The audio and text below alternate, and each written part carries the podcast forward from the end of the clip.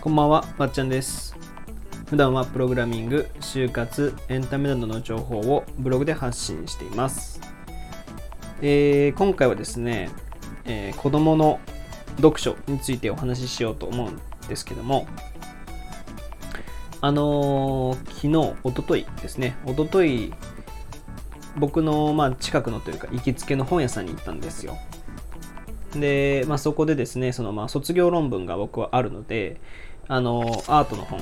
美術関係の本とか、まあ、その他もろもろ、ブログの本だったり、ワードプレスとかのそういう本だったり、まあ、そういうものを読んでたりしてたんですよ。で、普段は僕、あのイヤホンをつけて、あの本を読んでるというか、本をこう探しているので、特にこう、周りの声とか聞かないんですけど、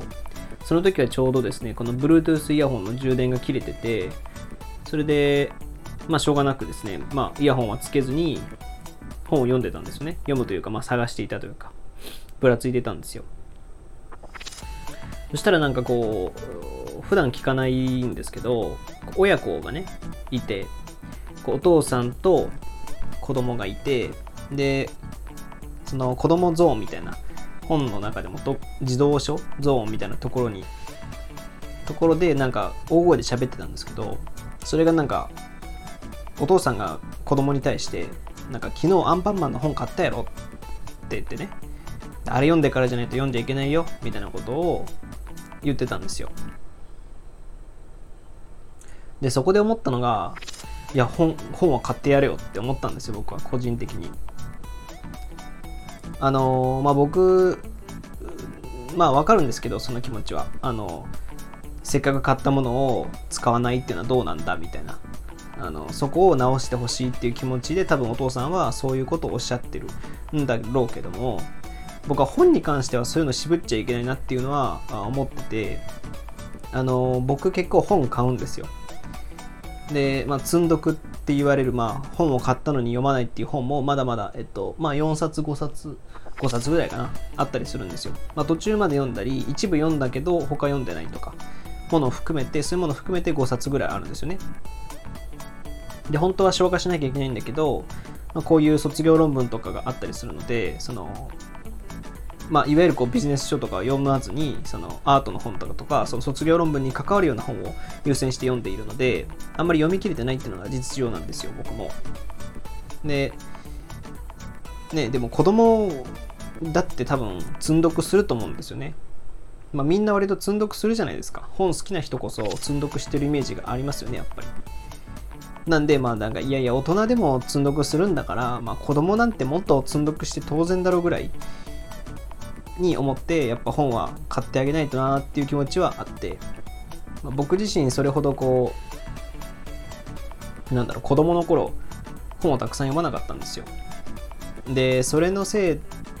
まあそれのせいとまでは言わないけどなんで僕は大学受験の時にとっても失敗したんですよね。現代文が全然上がらないっていうかそもそもわからないっていう。話の意味がわからないみたいなところがあってで現代文伸びてきたらやっぱこう全体が伸びてきたっていう感じが僕の中ではあってなのでこう本読むっていうことがいかに大切かっていうのをま自分の失敗をもとに出てきてで大学生になって意識的に本を読むようになったらなんか徐々にこうそのいろんな本を読むことが好きになって割と僕は浅く広く読むタイプなんですよ。なこコアなこうものをずっと読み続けるとかっていうよりはもう本当にあ面白そうって思った本を買って読むっていう。だから全然社会系の本もあればビジネス系の本もあれば、えーなんか偉人伝というかそういう本もあればあの文化系なんかサブカルチャーとかそういう本も読んだりとかするんですよね。まあ今はやっとそれぐらいのレベルになってきていわゆるまあ普通の本読めるぐらいにはなったんですけどやっぱね自分まだ23ですけど自分が大人になってこうお父さんとかになった時には子供に本だけはたくさん買ってあげたいなっていう気持ちがあるんですよね。うん。なんか本だけは渋っちゃいけないかなっていうのは思うんですよ。おもちゃとかはやっぱ渋ってもいいかもしれないけど本はたくさんあればあるだけなんか時間がねたくさんある子供がいるたくさんあるから子供は。だから不意に手を取って読んでみるっていうこともあると思うしだからもう本だけはいくらでも買ってやるからおもちゃはなんかあれ最近買ったから買っちゃいけないとかそういうのはあっていいと思うんだけど僕はねそれぐらいの資金力というか本は何冊でも買ってやるよぐらいの資金力となんだろうそういう思考は捨てちゃいけないかなって思うんですよね。それってだってまあ読書ってそういう部分があるじゃないですか。あの一冊読み切らなきゃ次の本読んじゃいけないっていうのはあのよく聞こえますけど多分良くないんですよねそれって。悪いことだと思うんですよ僕は。本ってそういうもんじゃなくて情報収集もあるしなんかその時によってこう自分の興味の幅があるからだからそこは曲げちゃいけないしそこはなんかこうねいつかその本もアンパンマンの本じゃなくてなんだろう仮面ライダーの本読む時も来ると思うしまた仮面ライダーが好きでなんかバイクのかっこいい本買ったりするかもしれないし読んだりするかもしれないしなんかねアンパンマンから漫画に入ったりすることもあると思うしで漫画からねライトノベルとか入ったりすれば小説のね活字を読むことだってできるし本ってね別にライトノベルがいいとか漫画が悪いとかそういうのってたくさん